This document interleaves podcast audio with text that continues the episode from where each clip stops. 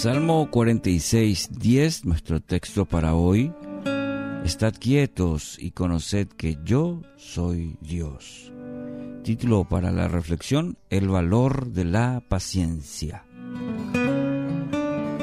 Vivimos en tiempos donde esperar eh, cada vez más es desagradable donde en otros tiempos la demora se medía en, en, cuestiones quizás de días, de meses. Hoy consideramos quizás la demora el tiempo que nuestra computadora tarda en abrir un programa, lo que el microondas requiere para calentar eh, algo, eh, lo que una persona tarda en atender el, teléfono. Eh, o lo que tarda el semáforo en cambiar de rojo a verde, ¿eh? a veces amarillo y la gente ya se hace sentir, ¿verdad? Es decir, la impaciencia. La impaciencia se ha instalado con tal prepotencia en nuestras vidas que medimos el uso eficaz del tiempo en cuestión de segundos que no corre vuela, dice la gente, ¿verdad? Aun cuando la espera es ínfima, nuestro espíritu ahí inquieto no puede controlar los sentimientos de ansiedad y afán que son propios de la existencia del hombre en la sociedad moderna.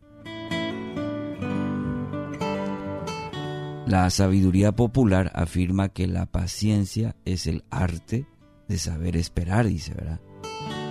El problema nomás es con esta definición radica en creer que nuestra actividad principal en momentos en que no podemos apurar la marcha del tiempo es precisamente el hecho de esperar. ¿Cómo cuesta esperar?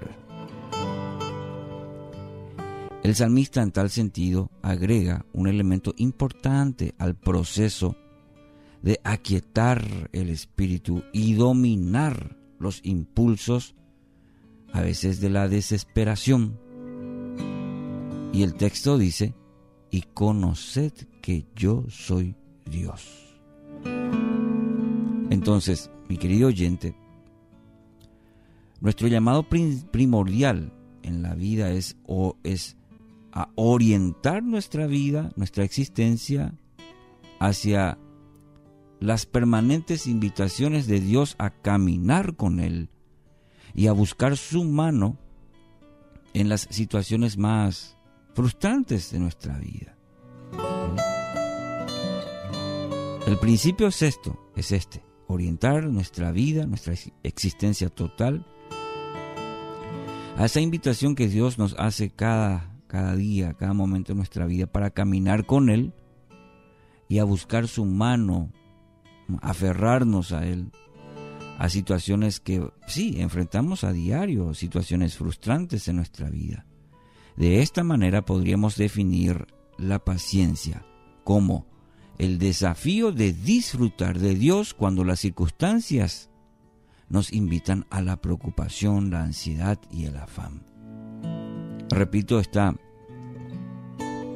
posible definición también de lo que podríamos definir como paciencia. Desafío, el desafío de disfrutar de Dios cuando las circunstancias nos invitan a la preocupación, la ansiedad o el afán.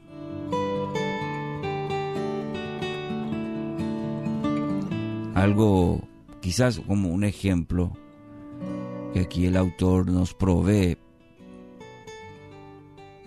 que quizás a muchos nos pasa.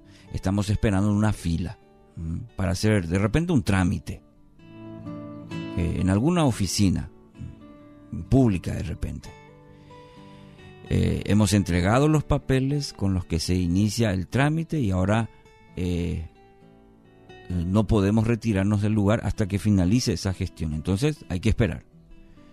En un momento dado sale el, el empleado, el oficial de ahí de la oficina y avisa a las personas que están esperando ahí en fila que por el hecho de esperar luego ya medio que molesta, ¿verdad? Eh, y el oficial le informa ahí que se cayó el sistema de, informática y que todos van a tener que, tener que esperar hasta que el sistema se habilite de nuevo. Eh, de inmediato pensamos en, en, las otras cosas urgentes que están ahí esperando, que el tiempo pasa, eh, comenzamos a caminar por el lugar lleno de pensamientos ya airados contra la oficina, contra los empleados, contra el sistema, montón de cosas. Cuanto más tiempo pasa, más notoria es nuestra agitación, nuestro fastidio, nuestro enojo eh, interior y es visible nuestro fastidio, ¿verdad? Es acertado afirmar entonces que estamos esperando, pero no estamos disfrutando de ese momento, ¿verdad? Bueno, comparando con la vida espiritual, repito el concepto de paciencia, el desafío de disfrutar de Dios cuando las circunstancias nos invitan a la preocupación, la ansiedad y el afán. Mi querido oyente, el mayor desafío en tiempos de fastidio por las eh, intolerables demoras que debemos soportar es la, es la de aquietar nuestro espíritu. Quizás usted esta misma mañana está ahí en la fila de vehículos esperando que eso se mueva, que se agilice, empieza a perder la paciencia, el fastidio. Entonces, de el desafío que tenemos cuando la palabra habla de soportar es la de aquietar nuestro espíritu. Es nuestra responsabilidad quitar los ojos de las circunstancias y aprender a elevarlas a Dios para saber que Él reina soberano en todo momento.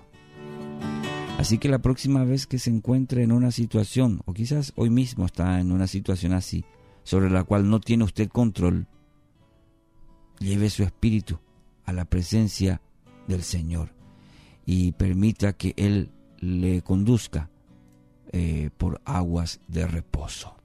Que así sea, en el nombre de Jesús.